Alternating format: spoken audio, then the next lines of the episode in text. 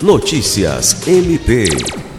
O Ministério Público do Estado do Acre, por meio do Núcleo de Apoio e Atendimento Psicossocial na Terra, e da Promotoria Especializada de Defesa de Direitos Humanos expediu nesta segunda-feira, 16 de maio, um ofício à vice-prefeita de Rio Branco e secretária municipal de Assistência Social e Direitos Humanos, Marfisa Galvão, e ao coordenador municipal de Defesa Civil, Tenente Coronel Cláudio Falcão, orientando a adoção de providências para o atendimento da população de rua durante o período de declínio brusco de temperatura no estado.